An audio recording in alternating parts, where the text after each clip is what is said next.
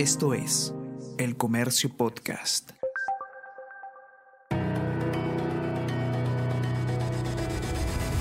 Salud Conciencia con Bruno Ortiz.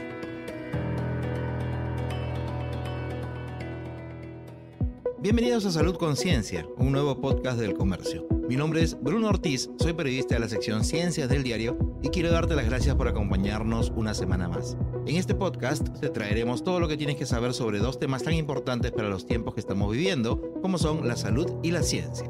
Entonces, sin darle más vueltas, aquí comienza un episodio más de Salud Conciencia.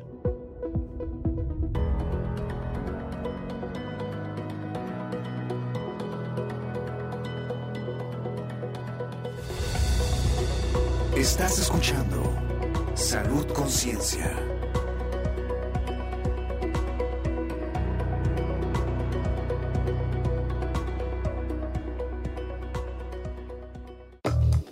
Tienes que saber. ¿Desde hace cuánto crees que cocinamos el pescado? Resulta que en un estudio que publica la revista Nature Ecology and Evolution, se han encontrado restos de un pez de más o menos 2 metros y parecido a una carpa que sería la evidencia más antigua del uso del fuego controlado para cocinar alimentos. ¿Qué tan antiguo? Pues de hace 780.000 años. Hasta el momento los vestigios más antiguos del uso del fuego para estos temas se remontaban a unos 600.000 años. En el yacimiento hay evidencias de que la cocción de pescado se practicó durante un periodo largo e ininterrumpido, lo que indica una tradición continua de cocción de alimentos, según indican los investigadores de la Universidad de Tel Aviv. El tema de la semana. Muchos califican a la obesidad como la epidemia del siglo XXI. Se sabe que una dieta alta en grasas y azúcares, así como el sedentarismo, causan un daño grave al organismo. De acuerdo con los más recientes datos del Instituto Nacional de Estadística e Informática, INEI, en el 2020 el 24,6% de peruanos de 15 años en adelante tienen obesidad. Eso significa un aumento del 3,6 puntos porcentuales en comparación con el 2017. Hace unas semanas, el laboratorio Novo Nordisk presentó en el Perú un medicamento que tiene la particularidad de aplicarse como inyección subcutánea y que se tiene que utilizar como coadyuvante bajo estricto control médico y como parte de un tratamiento integral para combatir la obesidad. En esa presentación pude conversar con Iliana Chearichan, directora médica de Novo Nordisk, sobre este tema y empecé preguntándole qué de cierto hay con respecto al estigma que tienen los propios médicos con respecto a las personas con obesidad. Hay un estigma en el paciente que es la culpa, la culpa de sentir de que es su responsabilidad, de que es porque no tiene fuerza de voluntad, de que es un problema estético. Entonces, parte del entrenamiento de los profesionales de la salud es comprender que va más allá, que, que hay una ciencia compleja, que se necesita abordar de diferentes pistas, de diferentes maneras, incluyendo tratamiento psicológico, tratamiento con medicamentos, en algunos casos cirugía, además de los cambios en el estilo de vida. Entonces, los médicos estamos aprendiendo este tema, nos estamos entrenando y médicos ya formados, especialistas, expertos en obesidad, nos apoyan formando a médicos que no son especialistas para poder contrarrestar este tema y ayudar a las personas que viven obesidad a no sentirse solas, sino sentirse acompañadas. Para algunas personas, las herramientas que se usan para diagnosticar obesidad o peligro de obesidad en una persona no son tan exactas y más bien están basadas en prejuicios que buscan imponer un tipo de imagen hegemónica en la sociedad. Durante la presentación ustedes mencionaron que es importante que el cuerpo esté en una determinada condición física para funcionar bien. Entonces, ¿se puede tener, por ejemplo, un abdomen prominente y al mismo tiempo estar sano? Bueno, realmente la cintura abdominal permite en el consultorio monitorear los resultados de cambios saludables en el estilo de vida. Porque sabemos que una cintura abdominal arriba de 88 en mujeres y arriba de 102 centímetros en hombres se asocia a una obesidad central, ¿verdad? Acumulación de grasa abdominal que está relacionado con aumento de riesgo de, de infarto, de un accidente cerebrovascular y de muerte cardiovascular. Entonces, ¿qué, ¿cuál es la buena noticia? Porque yo creo que estamos aquí para traer buenas noticias.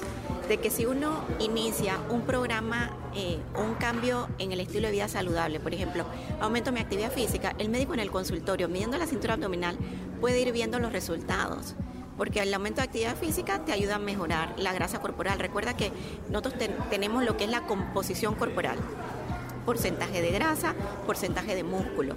Y la idea es tener más músculo porque el músculo quema más calorías, aumenta nuestro nuestro consumo energético. Entonces, si una persona aumenta la actividad física, va a tener más músculo, va a tener menos grasa y eso se mide con la cintura abdominal. Por otro lado, también es importante eh, comer más sano, también eso lo vas a poder notar, ¿verdad? Si uno come una, una, dieta baja en grasas, baja en calorías, porque recuerden que lo que ayuda a perder peso realmente es como adherirnos a un plan de alimentación saludable con la cantidad de calorías que nuestro cuerpo requiere, claro. ¿no? Entonces también eso lo vamos a poder medir a través de la cintura abdominal.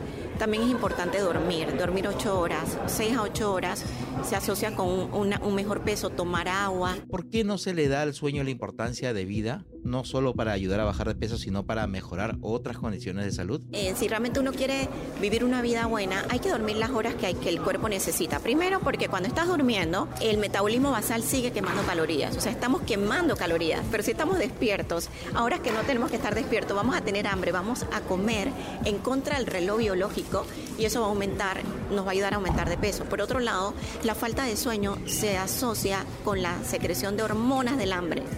Cuando uno hace turnos o trabaja este tipo de trabajo que hay que trabajar de madrugada, generalmente hay un aumento de, del apetito de día por el, aumento de la secreción de grelinas, que es las hormonas del, hombre, del hambre. También es importante tomar agua. Muchas veces sentimos hambre, pero no porque tengamos hambre, sino porque tenemos sed. Nuestro cuerpo es 70-80% agua y necesitamos tomar agua para que todas las funciones del cuerpo eh, se puedan dar de manera correcta, para que podamos quemar de manera correcta. Entonces, lo importante es vivir una vida sana, con actividad física, comer en las porciones correctas, dormir en las horas que necesitamos dormir de 6 a 8 horas, tomar agua, ¿verdad? Y ir a los controles anuales de salud para que nuestro médico nos vaya también guiando en este proceso de vida sana. El portarretrato.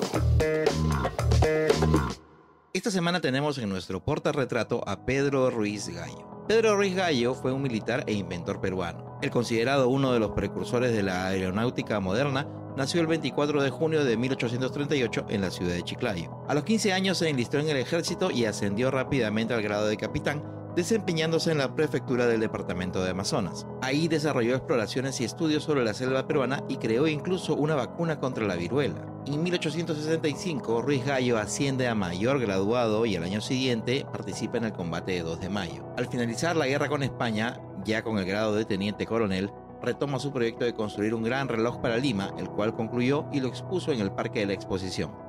Sin embargo, durante la Guerra del Pacífico, el ejército chileno lo tomó como botín. Pocos años después, Pedro Ruiz Gallo diseñó un aparato que denominó el ornitóptero, cuya forma era como la de un ave y funcionaba a motor. Sus estudios sobre aeronáutica fueron tomados después por promotores de la aviación en el mundo. Por tal razón es considerado precursor de la aviación militar peruana y prócer de la aviación mundial. En 1879 retorna al ejército para participar en la guerra con Chile. Mientras preparaba un torpedo que él mismo había inventado, se produjo una explosión que ocasionó su muerte el 24 de abril de 1880. Sus restos fueron trasladados a la cripta de los héroes de la Guerra del Pacífico que está ubicada en el cementerio Presbítero Maestro.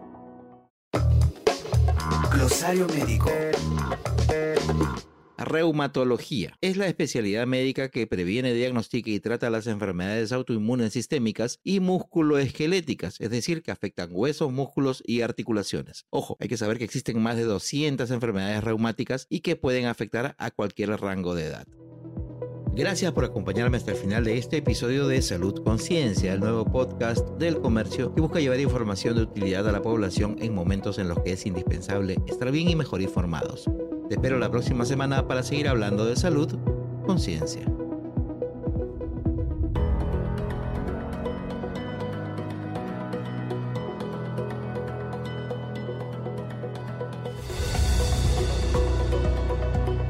Esto fue Salud Conciencia.